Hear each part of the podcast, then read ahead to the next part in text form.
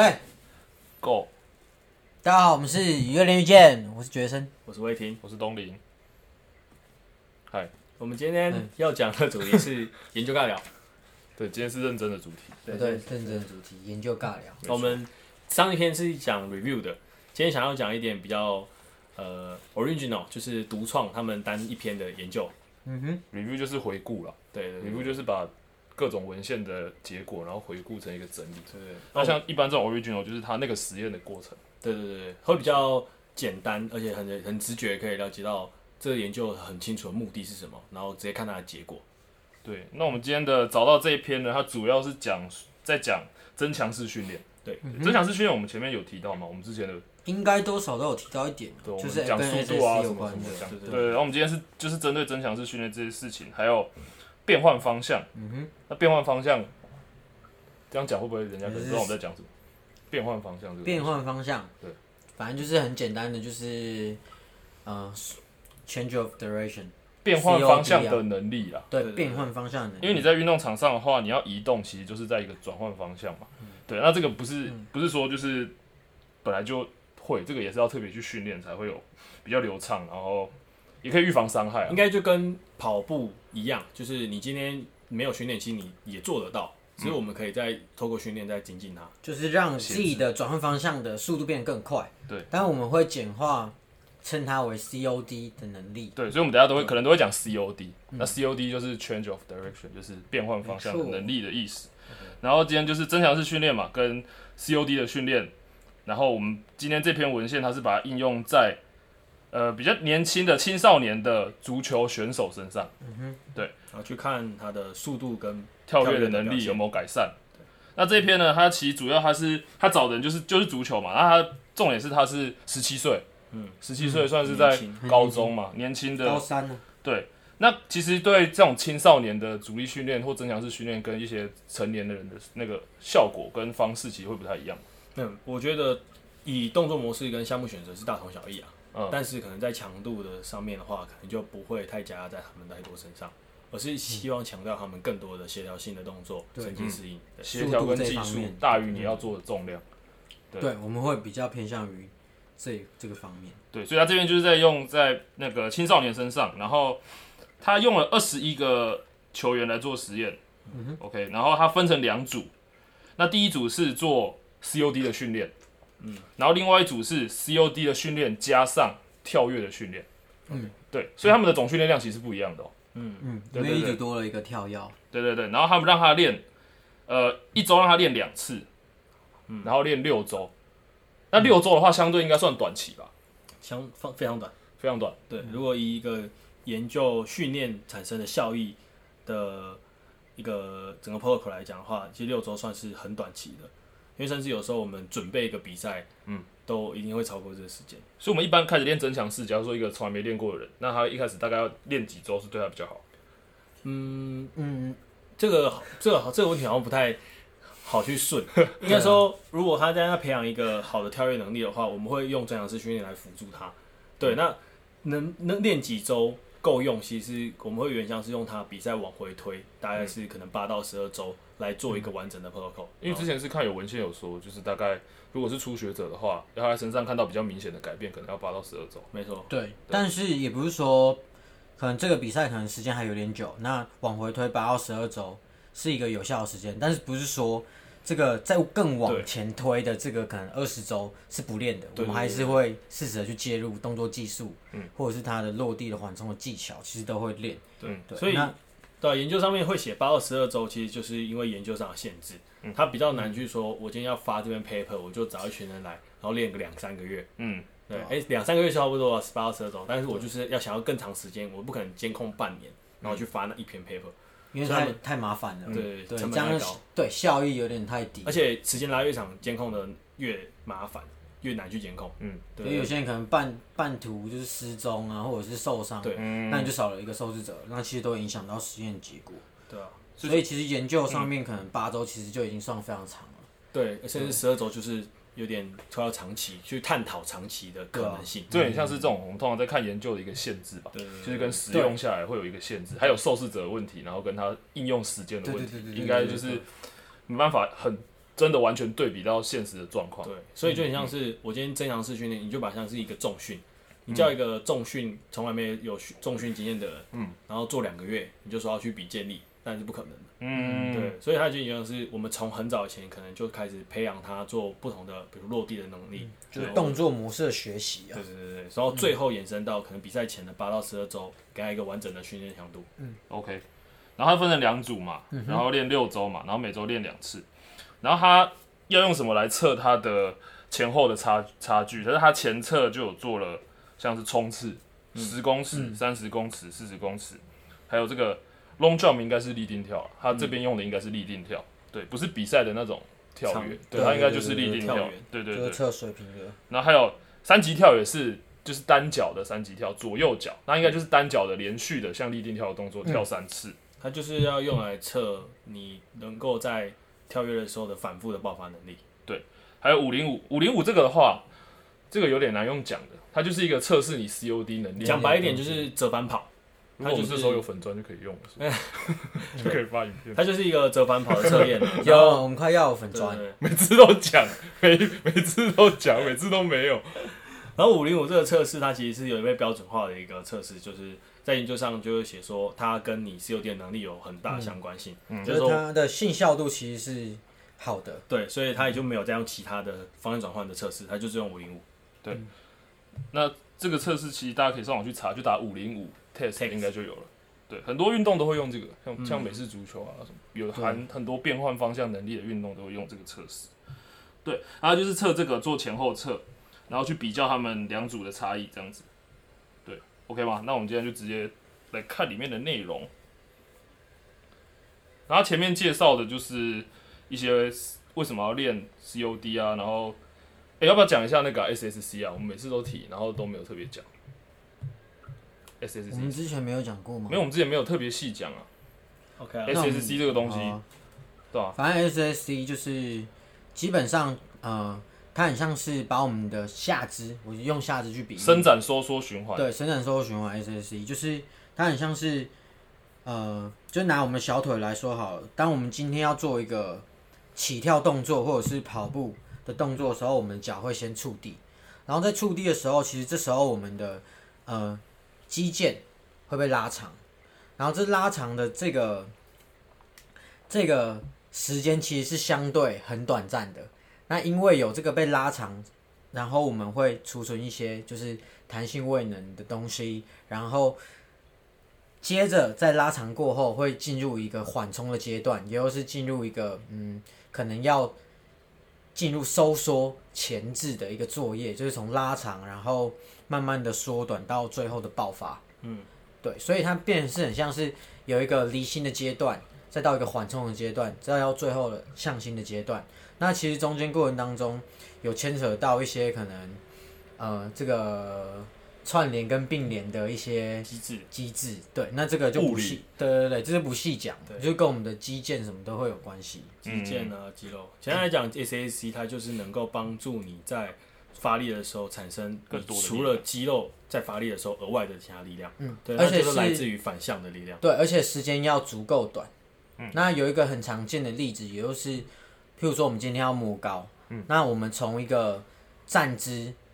的位置，然后要去触碰一个可能呃一个一个一个一个目标物好了。那今天如果我用很快速的方式，我想要跳最高，一定是我站着下蹲之后快速的往上跳，会摸的比就是如果当我们今天要摸的时候，我是先蹲着。然后直接直接跳还要来的更高的，嗯对，所以这就是一个有加入 SC 跟没有加入 SC 的一个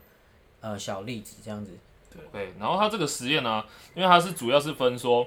变换方向的训练组跟变换方向加跳跃训练的组，然后两组在经过六周，然后每周两次的训练之后，他们的差异嘛。要那不它要没有顺一次这个全部的那个流流程？你就简单的可以讲啊这可以啊所有的流程，因为我主要是讲他没有对照组啊，哦，对不对？他们有一个对啊对照组。好，我再我再我再大概再说一次好了，就是他现在就是找了一群人，一群足球员，大概他原本是17找岁，他原本找二十三个，对，但有两个是守门员，所以守门员对守门员他他们会的去性质掉嗯不太一样，所以他把它拿掉了，所以他就用二十一个的足球员，但他没有去分什么前锋啊、后卫啊什么的，然后性别也没有分，对，嗯大家就用随机分配，然后哦分成了、分成两组，嗯，对，然后让他们去对啊，做，那为什么会只有两组？其实是因为，因为一般来讲，我们在做实验的时候，一定会有一个对照组。那对照组他可能是呃什么都不做的，然后去看说，安慰剂之类对的，他就是不做的情况下，他的成绩大概是哪里，去跟有做的去比较。嗯，对。那这次的研究里面，他没有那个安慰组的原因，主要是因为作者的找的受试者是一群即将要比赛的选手。对，那那因为有些限制的关系，他没办法让他们不那练，群人不练。他觉得没道德，对，呃，因为因为那个道德就来自于他可能会使他目前的成绩退步，对，所以他就是违反他那个算是道德伦理，对所以他就就不会过，对不 过，就不能发，对就是运动员的成绩还是比较重要的。对，没错，所以他就没有控制组这个东西，所以才有只能两组而已。那就一组是因为是二十一个人，他一组就十一分配，分成十跟十跟十十，一，对对，然后他就是练六周，没错对，，然我后会六呃练训练之前会先进行前测，对，会先进行前测，前测完之后，然后做六周的训练完之后，再做一个后测，对然后那再拿前后测去比较对，然后测验就是像刚才前面那个东林提到的，冲刺，然对后变换方向尤其是冲刺跳啊的、东西跳啊，对对对。哦，然后他这个目的，他为什么要这样做实验？其实他他他有一个，他有提到就是说，呃，像我们刚刚有讲增强式训练对运动员的表现很重要嘛，那他他就有说，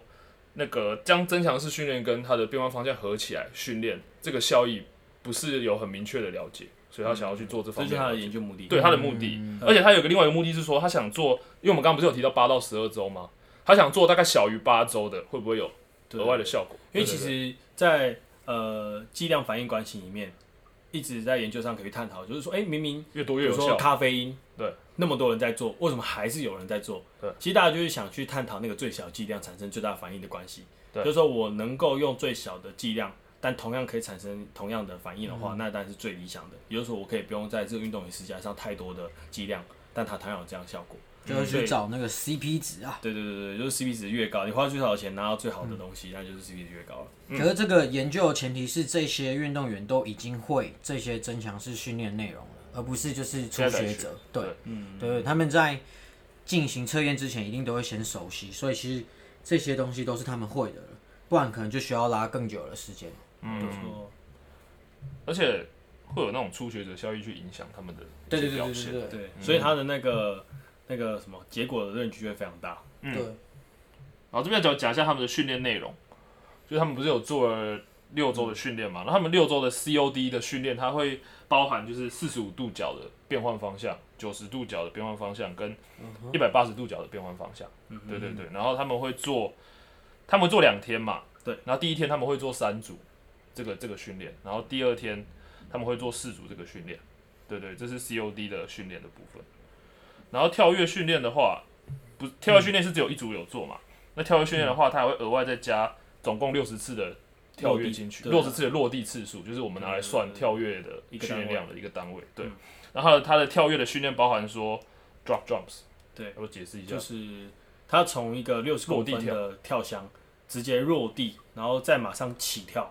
然后跳过一个十五公分的栏架，然后这样子的一个动作，连续两个落地，他为为一组为一次的动作。对，嗯，他们做了五次，然后总四对对对，然后总共做了四组。然后基本上我们在做这个 draw jump 的时候，我们会尽量的去告诉他落地的时间尽可能缩到最短，对，嗯然后嗯在跳训练最的时候嗯高，这样子。对，然后他还会还会额外做另外一个就是更多反复跳的训练，他都做了跨栏连续跳，对，连跨栏的连续跳，然后跳了五个过去，然后也是十五公分的高度，然后跳也是跳四组，所以他的增强式训练就只做这两个动作，嗯然后总共他一个礼拜就是跳六十跳，而且只在礼拜一做，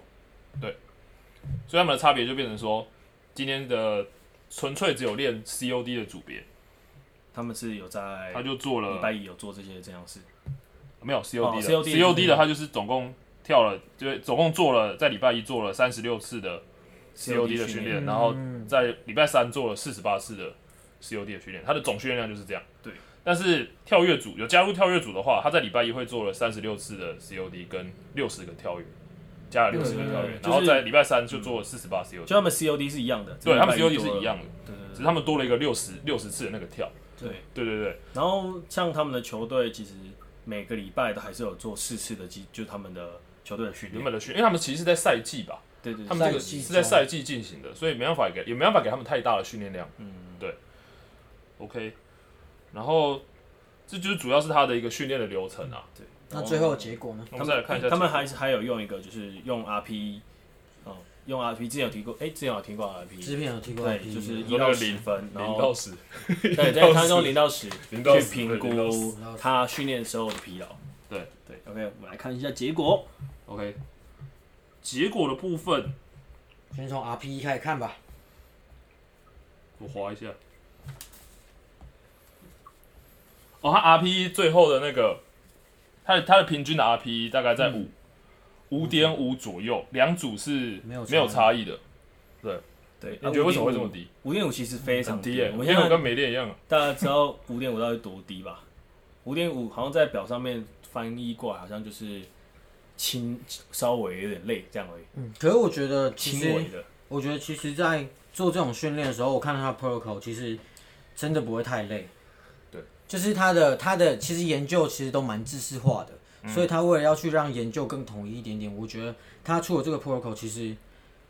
不会到太累，但是也不会让人觉得没有用。对啊，对，嗯但是我觉得他这边 RPE 它有另外一个表示的点是在于，就是它两者之间没有差异，也就是说，这个 protocol 对于这两组受试者来说，其实是相同强度嗯的对。是相同强度的，不会诶那边可能不会多那六十跳就变得很累。嗯对不会是有些人很尽力，有些人不尽力。譬如说，如果有一组做了九分，你可能就会觉得哦，干这组做了九比较分，拼，所以他比较拼，所以他最后成效比较好。对，他有时候是想要表达这个意思。嗯然后这是 RPE 嘛，然后我们刚刚不是比了很多，像是呃冲刺嘛，然后还有变换方向能力啊，还有什么什嗯么，但是其他两组啊，就是在两个不同的组之间，它主要有差别的只有那个那叫什么立定跳，哦 Long 对 jump， long 对 jump，它只有 long jump 有两组之间有不同，而且还是而且是的微效小的效益而已，对对，然后其他的话基本上两组之间其实是没有什么不同的，嗯对，你们觉得嘞这个结果？但其实整体训练来说，这里面也有提到，除了对于 COD 的运动表现之外，对于冲刺或者是跳都是有帮助的。对，那两组我也有只差别是的在是在统笼罩，计上面没有看到太多差异。对，嗯，对，我觉得最有可能是就是，或许他们可能是因为实验的人数偏太少了，比如说他们在嗯这组里面的人真的是不够多，所以没办法在统计上看到效益。但其实我们单看数据是可以看到它的进步的，嗯而且如果单纯去两个做比较的话，也是可以看到有这样是那一组的人，他们的表现可能稍微好一点点，只是在统计上面没有这个效益而已。就刚刚是有提到，就是在冲刺是两组都有都有差异嘛，就是在冲刺上面，这两组就是它两组之间他们是都有进步的。对啊，都有进步，对，那在 COD 方面呢，没有进步，这个这个就很奇怪了吧？对对，这就蛮奇怪。而且 COD 的部分就是那两组本身他们前侧跟后侧的差异都没有到很大，嗯，对啊，就是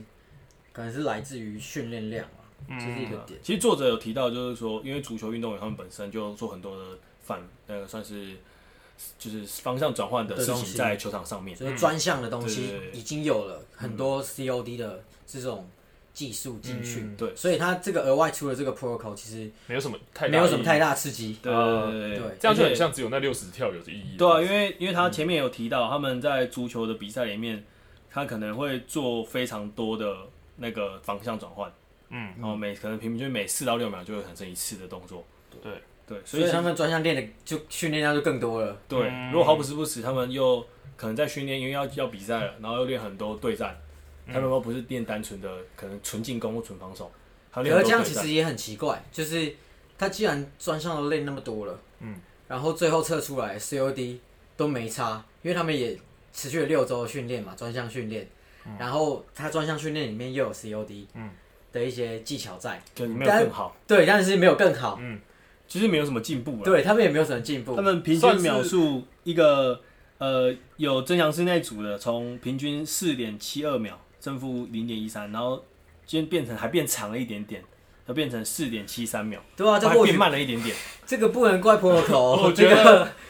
我觉得啦，主要还是他们这个赛季是以维持为重点。有可能把他啊，们已经因为我们已经在是赛表季现到极限，对，就对是你不知道这个教练他到底的目的是什么。对，只是这个作者这样写出来，我们就会觉得，嗯，啊，他不是练那么多，那应该也要有一个进步的可能出现吧？对，因为我们运动员的训练通常是会在季前就是达到一个身体能力的高峰，然后我们努力在季中的时候把它维持，并嗯不会太要求说在季中一定要一直往上，一直往上，这样其实是有难度的啊、所以这其实这边研究还有一个盲点，就是他其实作者自己有提到，就是说在研究上面，如果你要拿运动员当做受试者的话，你要在季前可以看到研究的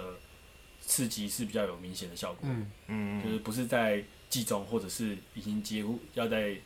快要呃尾端的部分。因为这时候如果把这个训练量什么都拉高，就有可能产生过度训练问题。那过度训练可能就会让这些选手受伤。那另外一个可能就是心理压力很大，所以可能最后都会导致他们运动表现下降。所以在季中做这个实验，可能哎这个专项教练就是要维持，所以导致他们的这个训练强度也没有拉上去。啊，训练量啊，训练强度应该是会拉上去的，就是训练量没有拉上去，然后可能也只能就是在维持 COD 能力这件事情上面而已。那今天关于他选择训练那些动作，他这边有提到一个训练的特异性。嗯，那训练特异性指的是专项性专项性嘛？那专项性通常是在讲什么？就嗯其是实他训练的专项。对他想表现应该算是，比如说以足球选手来讲，他可能在不同的角度上面都有很多的应用。可是如果像是羽球啊，或者是不同的专项，比如说网球来讲，因为因为人家之前有去做过比较多研究，网球其实它在于侧向反复的跑步的跑动应该是大于它的直线啊，或者是做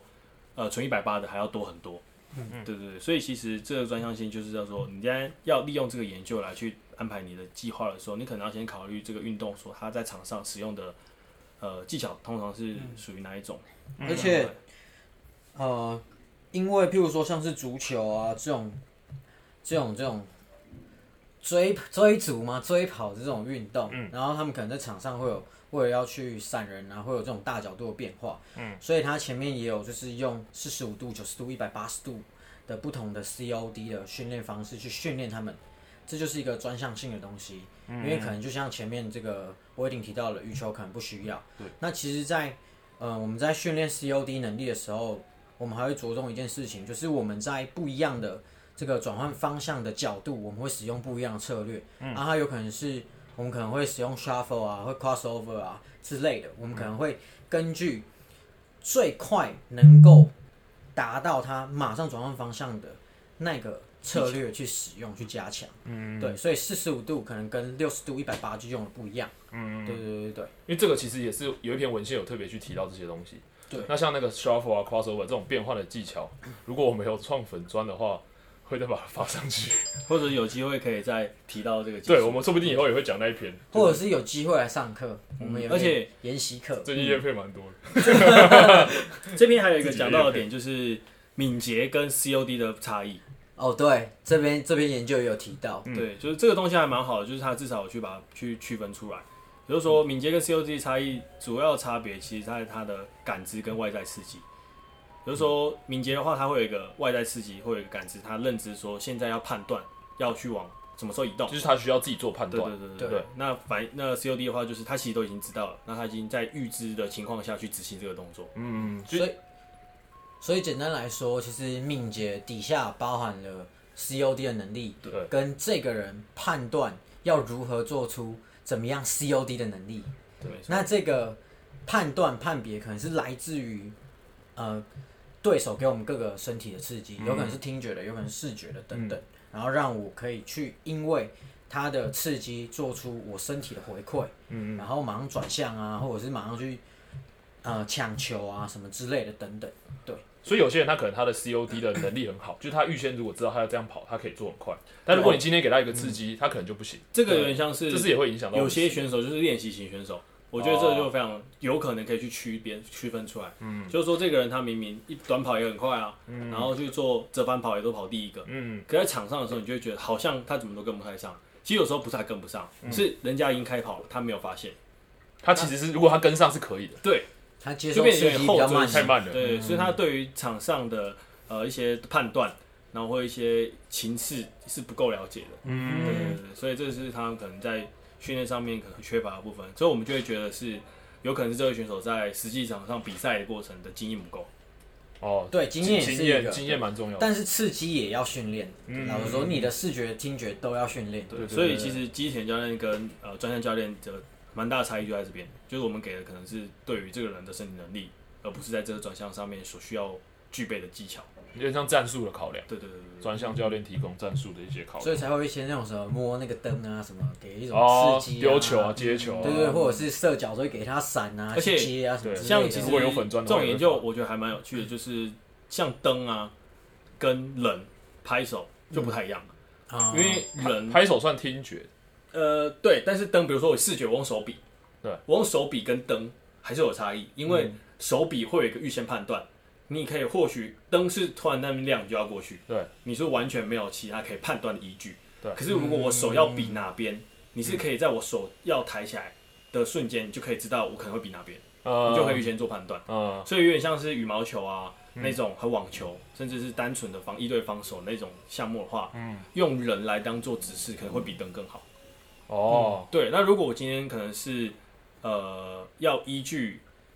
一些其他的讯号、机械讯号来当做我比赛的一些呃算是可以取得更好成绩的话，那可嗯能就是用那些器材辅助会更好。哦，所以其实还是要看的，对就对对不是对说其实只用看还是或可以听的看就可以判对断。，而且那个传递的速度也不太一样，嗯就声音传递的速度跟光传递的速度也不太一样，嗯，也会影响到我们的判断。所以其实就是一个研究会有很多原因啊，就是他不是说他这样讲的就是对的，他自己也会他自己也会跟你说他哪些地方他觉得如果再加纳入的话可能会更好，像可能更多人来参加这个实验，或者是今天如果是初学者跟非初学者的差异，对他后面也有讲说，如果今天是那个业余的选手的话，对，因为他觉得他他提的那些足球是算是算是那种就专业的足球足球的选手嘛，年轻的足球选手，那如果今天是一般。可能业余的喜欢踢足球的人，他做这个训练的效果可能就会不一样。对对对，然后这其实主要就是他后面有一个，我们如果他说如果你用在实实际的训练上面，这篇文章你可以得到什么东西？他有特别提一下，就是说今天如果你用一个比较短，大概六周的一个训练，是可嗯以用在、他们是用在青年的运动员身上嘛，然后是可以得到就嗯还不是错的效果进步的效果。对对对，不管你有没有加入这样跳跃的训练，就是你有纳入 COD 的训练，对足球这个项目来说是有得到他们测的一些那个数据是有变好的对，，因为这对个对对这个就这个就是没办法反驳的东西，因为因为他们没有测出来对到就是这样而且他们没有对到准，对他们有对照对啊，所以就没办法反驳他讲的。对对对，所以这就是他大概的结尾啦。虽然说，那你跳完这篇你有什么感觉？他这边其实也还有一个点，就是因为他在过程当中其实就是少了一个控制组，真的差就然差很后多嗯差很多。然后因为他们在训练的这个过程当中，他们又有专项训练，所以你很难知道到底是他专项训练得到效有果，变好还是你那个对，变好还是这个 protocol 这篇研究 protocol 导致他们变好。因为他们有写出来专项训练的训练量是多少？对，所以这就是一个没有没有 control 组的一个缺点，对对，所以就是会让人家觉得嗯，就你其实怪怪我觉得他这样安排应该是。你是一个礼拜四天的维持训练，那个那些人就是一样要维持，但他们就是不要做 COD 的训练，因为其实说实在，他 COD 训练的量也没有到很大，对，其实那为什么不不会有分道不会有道德的问题？对，就是这个真的还好。 如果你说完全不练的那种情况，那个真的是比较夸张一点。但是他其实还有维持他原本四周的训练对，他根本不需要到就是不分出控制组。就这么坚持。所以其实今天这篇研究最后的结果也有可能变成是，其实六周的训练没有什么差。对，然后因为因为有可能他们教练在安排他专项训练的时候，就可以足够提升他这些能力了。对对啊，就是看你怎么解读而且了。哎他这训练量又那么低，他们又只有五分 E RPE。对对对，这有点像是一个人做了一个实验，然后你去看一下他做什么实验，啊，怎么解读五还分是在你身 RP 大概上比我假日爬山还要轻松。五 RP 真的很低，我觉得他们这个跟那个人对 RP 的了解其实有关系。哦，对啊，就你们有没有那种学生，你问过去他经 RP 验他都给你乱讲？哦，这个东西还有 RP 有一个东西，就是你的过去经验。对，你假设如果我今天我曾经这么累过，我我可能就觉得这次没那么累。对，嗯但如果我今天我是不不运动的人，我只要稍微有动到，我就会觉得就觉得很累，累。然后我就会把 RP 填得过高。呃，就像有些学生，你跟他讲说。哎、你今天这样做起来怎么样？然后他从来没有举过那么重，他就说：“我跟你讲，哇，重到不行，嗯超过快十死了。” 但结果他这样去，你这样继续做，他可以做二三十下，差太那那多就是假的，就是他对 RP 认知是完全呃不够精细腻的，他只能对跟自己比。 嗯，而且其实我有看过研究是说，RP 用在应用在比较重的负荷上面，可能比较准确。就是它有可能在轻的重量相比，因为轻的重量其实你很难抓，你对大概要做到多少？因为你可能已经做了十几下，那那你怎么知道你还能做几下？对，刚好好像就觉得刚好都在五四三都可以，对对对，你就你就其实，而且有点像他们这种跳的，其实不好不好去对判断。所以他们隔天每个软脚来，然后强度还有点太对他来讲太高我。们看起来应该是还好， 啊我们看起来应该是没什么对乱。啊，有些有时候重训对新手来讲，就是哎、诶他明明都说可以，对但他隔天跟你讲退退退爆，呃，对，那那其实就是他在当下可能预误判 RP 的数字。这嗯就是每个人这还是有差异啦，所以 RPE 就是也不能就是把它当成圣旨来看。嗯，但整体来说，RP 还是一个有效指标啊，非常方便对，对，这是方面。哦，然后提到一下，这边都是男性哦，哦就是他没有没有用，不是用女性的，因为很多文献都会有男女性的差别，他最后都会讲说他只有用嗯男，就是他只有用男性，所以如果我们今天用在女性身上的话，效果是不一定是有这样的结果出来。对对对，这个特别注意一下。就嗯是、但基本上应该都。还是有效啦。对，对就这篇研究来说，如果呃就就真相这篇式啊来说，对，对其实对真相式就是一个蛮有用的东西，所以错就是为了运动表现，我们都还是会让自己的学生去练习。因为男女差别可能是会有一些生理的问题，还是对对对会啊会有一些影响嗯啊。对对对，但是就是这边他有特别提到，就是他这个限制是对男啊女的，我差别们。我们教授在做研究的时候也非常不喜欢用女性，你现在讲这个很争议哦，其实没有，就是认真 你要用科学的方式解释没哦。有，因为我知道因我知为道女性在安排你的，你比如说你的 POCO 长这样，然后要做八周有，周期的问题，对，生理它会周期的问有题啊，生理周期的问题，对对对而且生理周期，假设如果她今天在测的时候刚好月经来，在前测月经来，嗯，测完之后刚好月经走了嘛，两个礼拜两个月过后刚好月经不是在那个时候来，她身体状况特别好，然后她呃，进步效果就会非常好，嗯，这真的蛮麻烦这的。就会干扰了。而且这个而且数据感觉不对太对对准而且对对对月经对于他们身体的体重变化也很大，嗯，没错，所以那个所以很多其实这训练的他受试者找男性都是比找男较生多，，对，找女生就要加入更多的不确定因素。男生方便啊，他们他们自己觉得方便 啦。对，所以啊，男生受伤也没差啊，就给他受伤。是是个不用这样。哦，我真的觉得做这种研究的受试者真的很舒服。那我们的我的研究让受试者就很不舒服，你就研究非常的，的累。你要你的研究者要，你的那个受试者要干嘛？我受试者这个之后，我们以后有机会可以讲看看。你说讲你的你们的研究的那嗯对对个对，我还没有啦，我没有，你我们目前还没有你，之后就之后就有了，那那个个要等个几年就就有了要开始找受试者了。啊。对，OK。然后就大概这一篇就是在今天大概跟大家介绍一下这篇就是增强式训练跟 COD 训练